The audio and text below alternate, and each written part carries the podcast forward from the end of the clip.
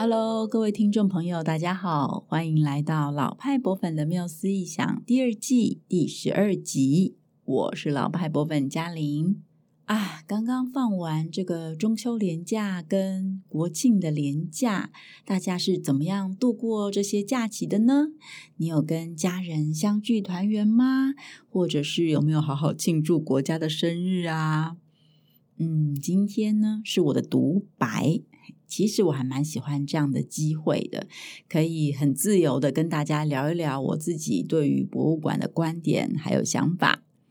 那这一季啊，我们主要是聚焦在一九六零年代之后，在各个国家蓬勃兴起的博物馆事业嘛。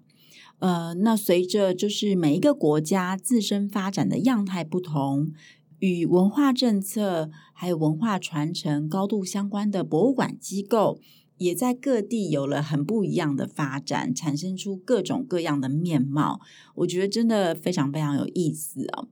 那今天要跟大家聊的机构呢，呃，在名称上应该是放诸四海皆同的，就是可能每一个国家都会有，叫做国立传统艺术中心。但是呢，在实质的创建缘起还有发展的过程上，呃，我觉得它真的是我们中华民国台湾独有的一个样貌哈。那从它的历史当中呢，也能够看出中华民国这个政治实体在台湾近八十年的一个文化治理的一个历程，正好啊，就跟我最近对于国家文化认同的思考有些串联，这样。所以今天呢，就是要很主观的来跟大家分享一下我的想法。那大家听完之后呢，也很欢迎跟我们分享你的想法哦。呃，我是非常非常期待的哈、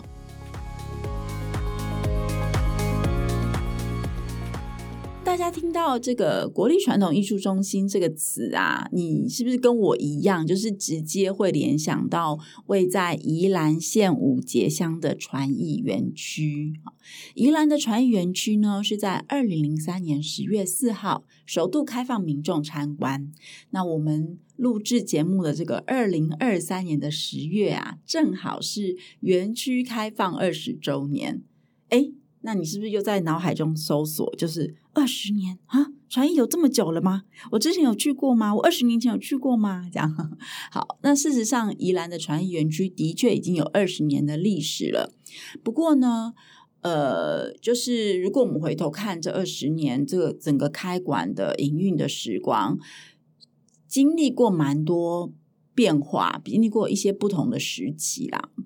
那如果不是长期关注传统艺术，或者是住在宜兰附近，经常有机会去造访园区的人啊，可能真的很不太容易去回溯到二十年前的记忆啊。但是没有，真的没有关系啦，宜兰传艺中心。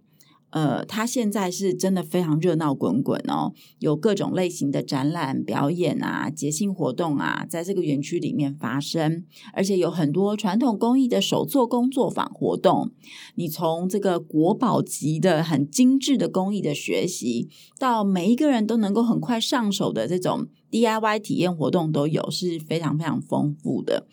然后我个人呢也很喜欢园区里面的住宿空间。那个住宿空间它是呃黄生远建筑师呃设计的嘛，建筑师事务所设计的。那以前曾经是由老爷酒店经营，然后现在是由烟波大饭店集团经营。它现在的名字很有趣，叫做烟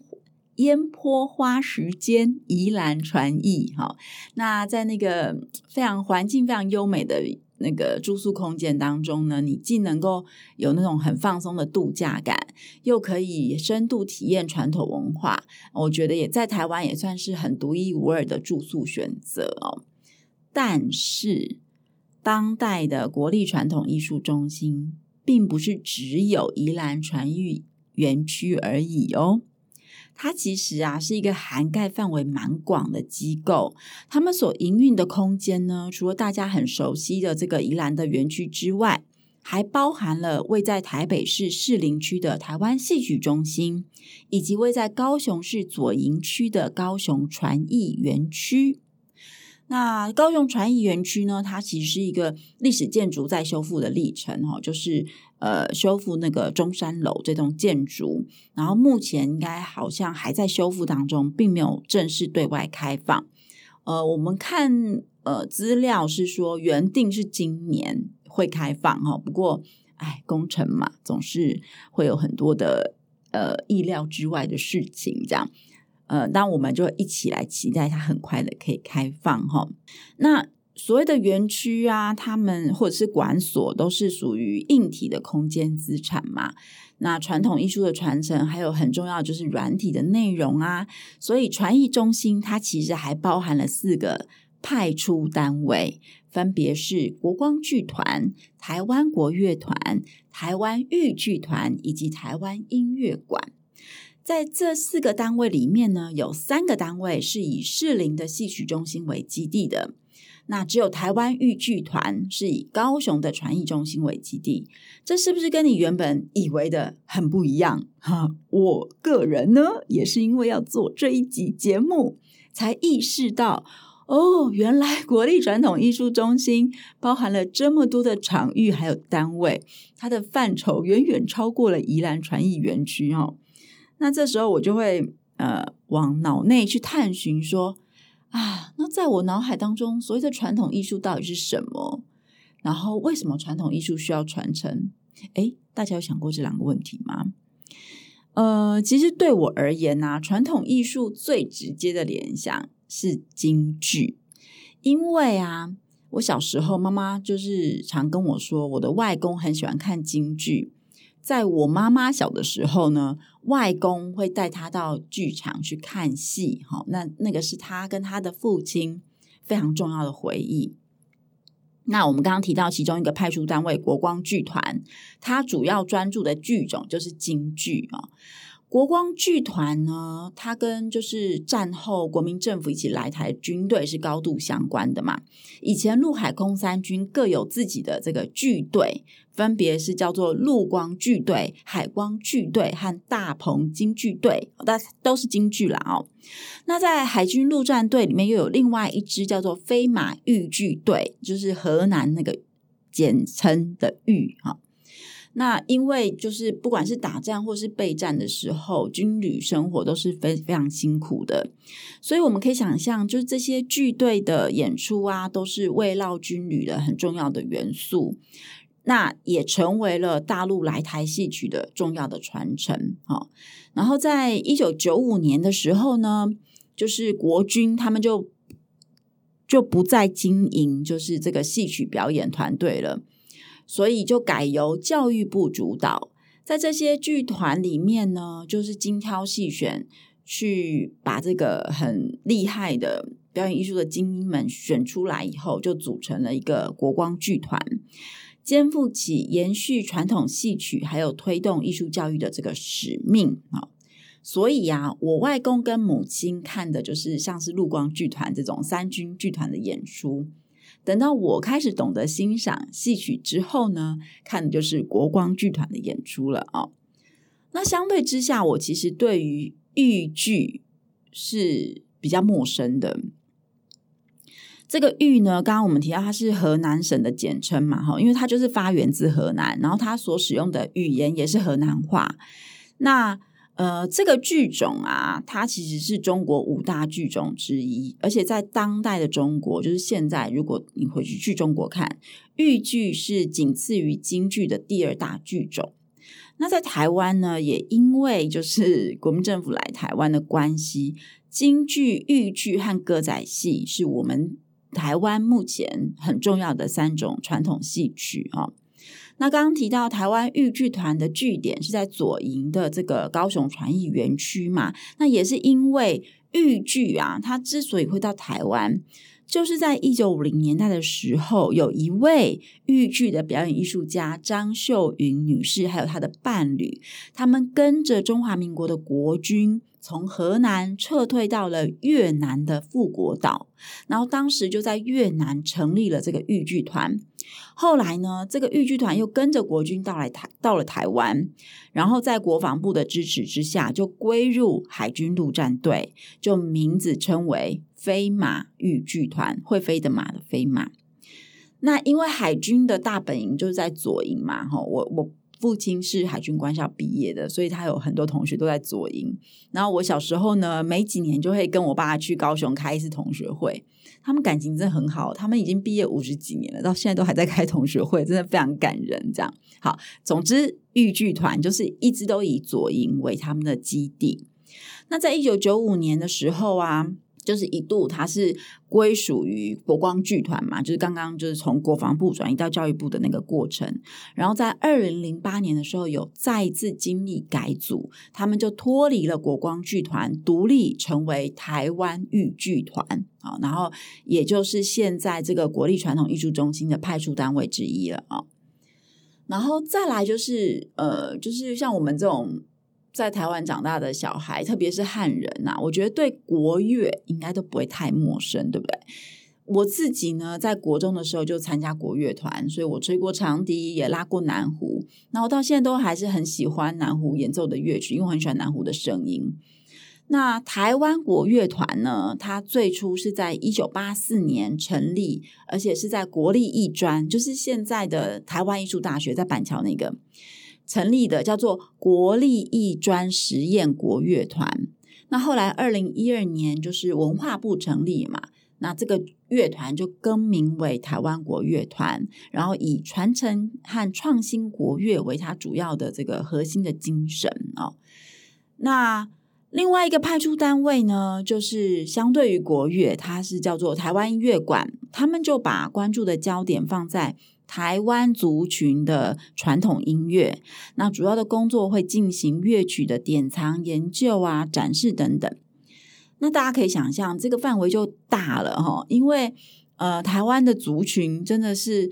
很多元啊，很丰富啊。我们中华民国台湾其实是一个。我觉得是一个多种族国家哈，除了汉人以外呢，我们的原住民、我们的新住民等等，都有非常文呃都有非常丰厚的文化内涵。所以，台湾音乐馆在这个传统艺术的传承上，有扮演着很重要的角色。那我们从它就是国立呃传统艺术中心所包含的园区管所，还有派出单位，大家就会发现说，这个机构的业务涵盖范围真的非常广哦。但是这并不是突然之间发生的，而是经过了几十年的积累跟流转。它是随着整个呃我们国家的社会、政治、文化脉动的改变而成型的。那我相信在未来可能也会继续有变化啊，就看每一个世代的人们如何去看待传统艺术这个既抽象又写实的概念哦。那接下来我就想要跟大家一起回溯一下传艺中心的创建还有发展的历史，然后呃，从其中就是也可以看出来整个台湾社会的一些变化的状况，这样子。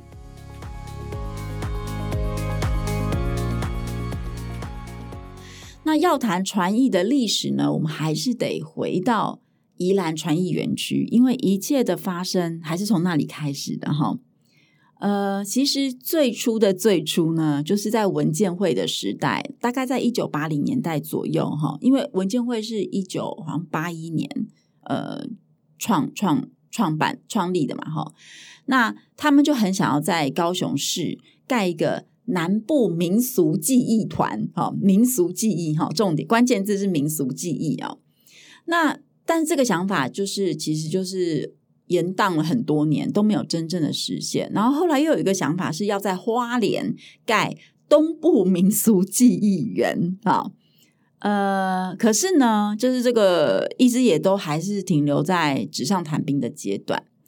然后在一九八九年的时候呢，就是宜兰县呃县长。就有一位新的县长出任，叫做游喜坤先生。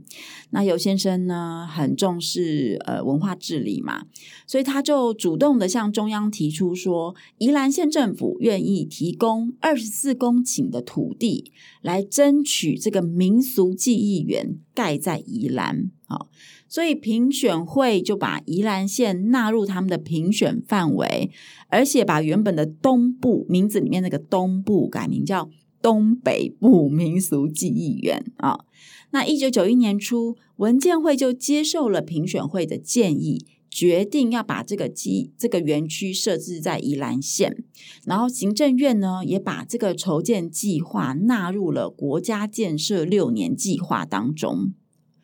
但是呢，这个六年计划呢，就是后来被检讨，然后就觉得呃花很多钱啊，总之就删除了一些项目。所以这个东北部民俗记忆园啊，有一度是交给宜兰县政府自己去规划筹建的。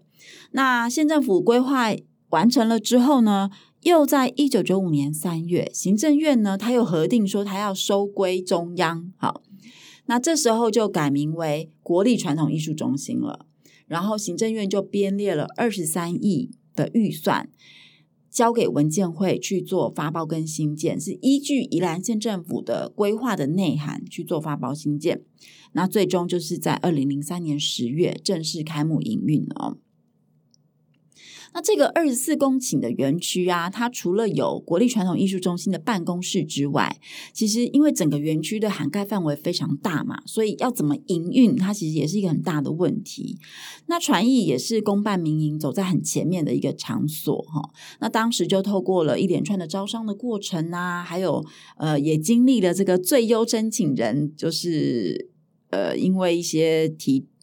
体制啊等等，就是申请重整的关系，他们的资格就被取消。最终在二零零四年的九月开始呢，传艺园区就交给统一超商营运。好，那统一超商在呃，他第一个合约是到二零一零年，那后来有续约这样。那不过反正我在二零零五年底就是回台湾，就从英国念完书回台湾，刚开始工作的时候，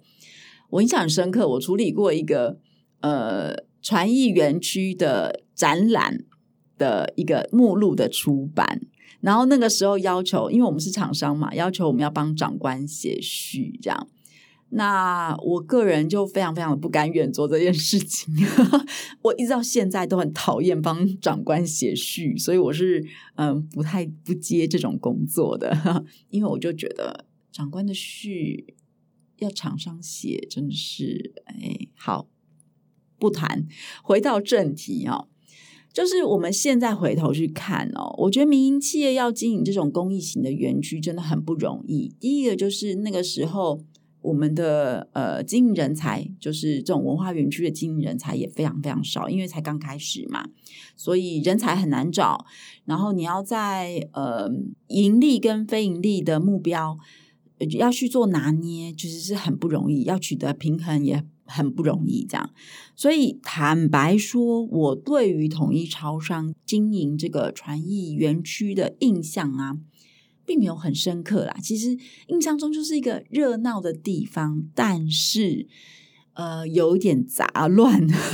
就是我记得有很多的呃店啊、厂商啊，就整体的布置啊，就是在这种 美学的质感上面就不是那么的呃。好，这样就比较像很传统的，就是介于那种。很传统、很传统的市场，跟现在我们看到这种质感很好的商店之间的那种感觉，这样。但总之就是，我们都可以想象，当初经营是非常困难的。但是也因为有这个统一超商的努力跟累积，加上我们台湾社会的文化消费力也持续成长嘛，所以现在由这个全联善美的文化艺术基金会所营运的传艺，我个人就非常喜欢，就整体园区的美学质感都维持得很。很好，然后商业活动跟传统艺术教育推广的展演也融合的蛮完善的，这样，所以是我常常会被他们的就是活动的广告吸引啊，然后也会很想要去玩的地方。好，那虽然说就是这个国立传统艺术中心的创建缘起，就是呃是从一九九零年代开始的嘛，哈，但是如果你现在去传艺的官网看。传艺大事纪年表，它就会追溯到一九五三年的飞马豫剧团的成立哦。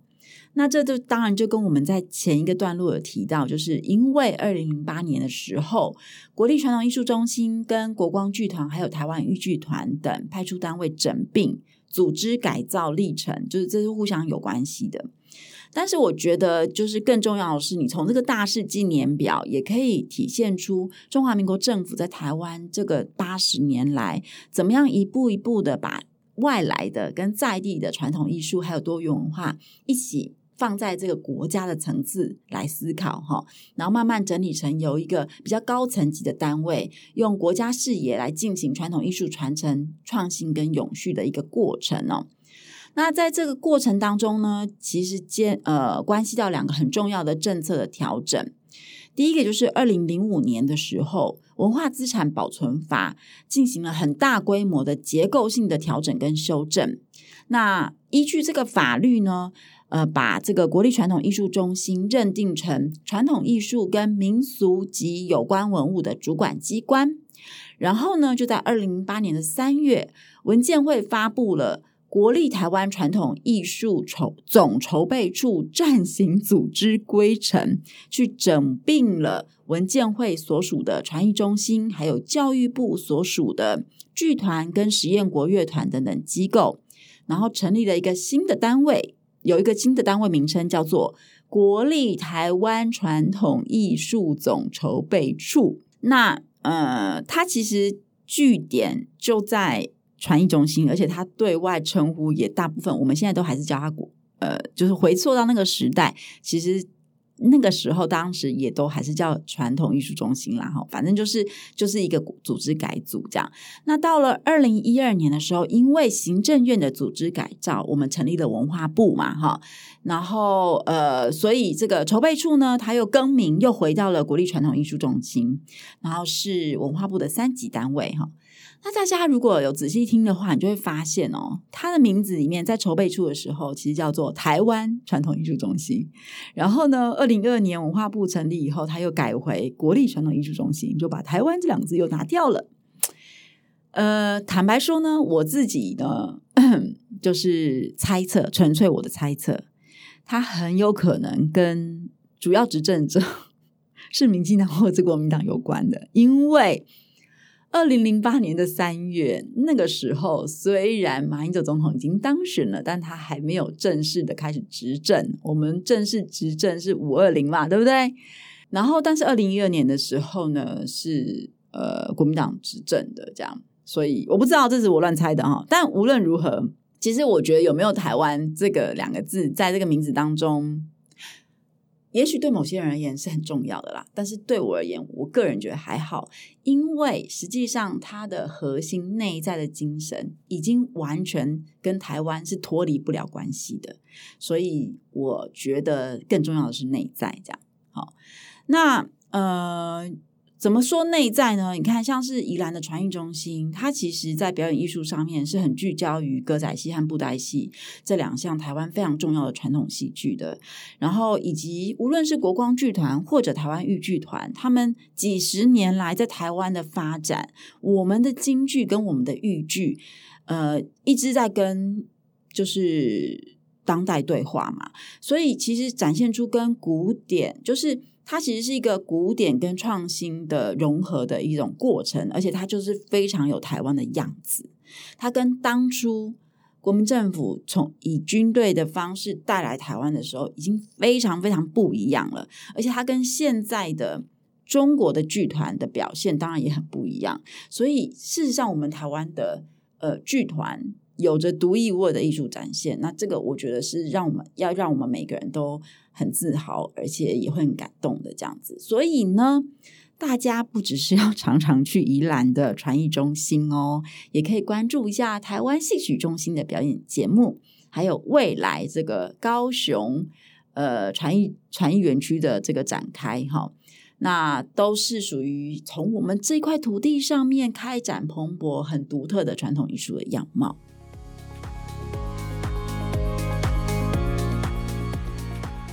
那我们要回头聊聊宜兰传艺园区了。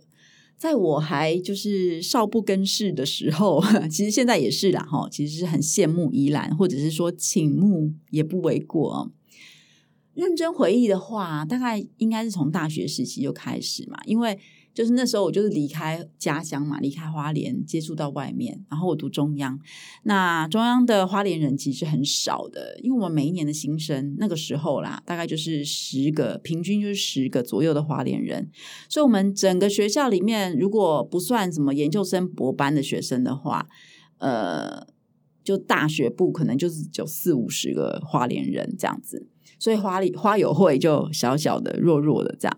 那相较之下呢，兰友会就非常强大。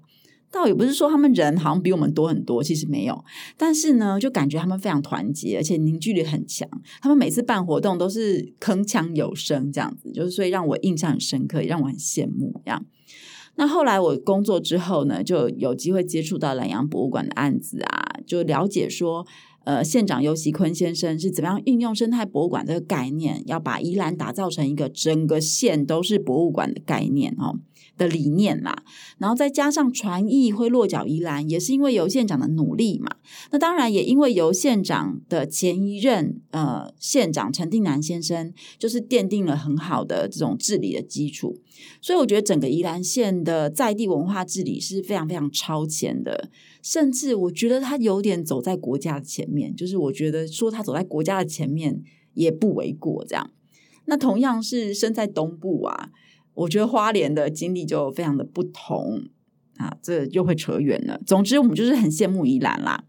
那游锡坤先生担任县长的时候，他主导了传艺中心的规划，所以传艺园区作为一个类博物馆的场域呢，他用三栋很重要的建筑来展现传统工艺之美，其中有两栋就是从宜兰市移植过来的。好，那第一栋叫黄举人宅，这个黄举人宅呢，它建造于光呃一八七七年，就是清光绪三年。它原本的位置是在友爱百货公司前面，然后民国八十年初，因为都市计划的关系，就是可能要被拆除嘛。那游县长就说服黄举人的第四代子孙捐出地上建物还有文物，然后在民国八十五年的时候就拆除，然后保存。民国九十年六月到国立传统艺术中心园区里面去复建。一砖一瓦一木，每一件都是依照原本的样子重新组建的哦。就是他们拆的时候就已经把那个号码什么都记录好了。然后呢，而且当时是由宜兰著名的木匠师林天发，还有李庆堂先生现场现场施作的。你看想起来是不是很很让人感动？这样。然后黄举人宅的保存啊，就让我们可以看见台湾传统三合院的这种建筑样式，还有传统民宅的田园生活美学，当然也记录了很重要在地士绅的历史，我觉得很有文化意义。这样。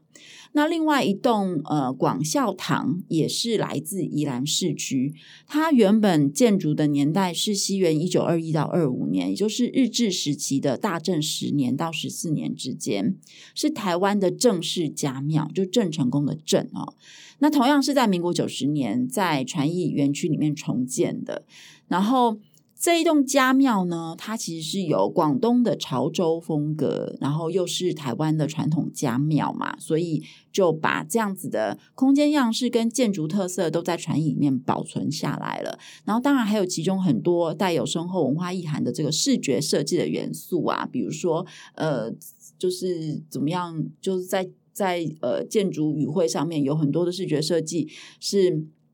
去体现就同姓族人怎么样一起重信祖先啊，慎终追远啊，还有照顾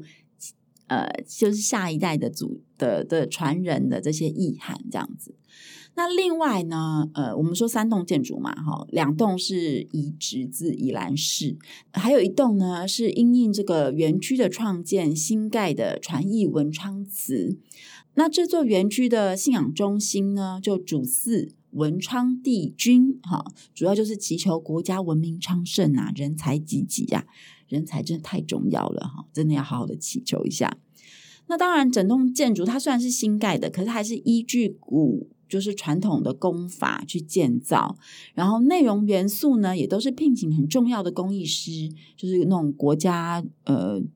文艺奖的那种工艺师去做创作跟制作，来体现传统艺术中心作为文化传承的平台，还有传统艺术学习这样重要的角色哈。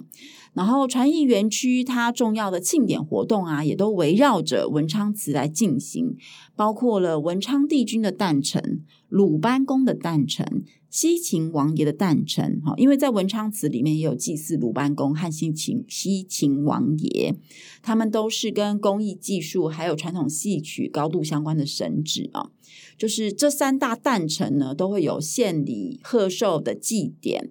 那我们作为民众啊，去参与这些祭典仪式，也提醒着我们，就是在传统文化里面，因为以前都是师父嘛，哈，师父教。弟子学哈，就是会提醒我们对于师长的感恩呐、啊，还有就是呃，也希望就是说，哎，工艺跟艺术都能够持续的永续传承，然后再透过这个文化的永续来共同创造出属于中华民国独特的文化主体性。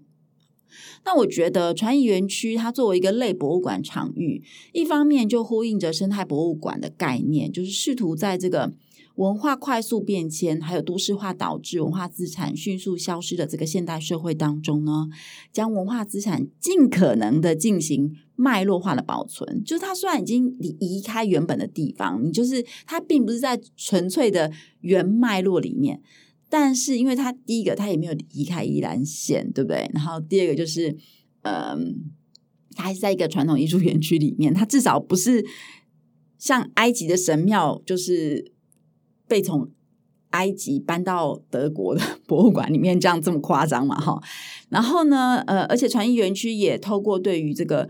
呃具象文化资产的灵活运用，持续的让这些非物质文化资产也有场域可以发生，就是包括祭典啊，包括表演啊，然后让这个新生代的中华民国人民可以持续体验传统艺术对于社会永续发展的意义，我觉得是很重要很重要的场域。然后我觉得也特别要感念，就是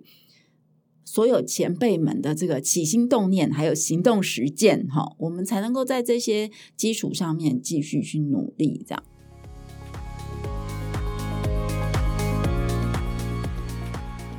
因为呢，我自己这个生命经验的关系，其实我对传统艺术的传承是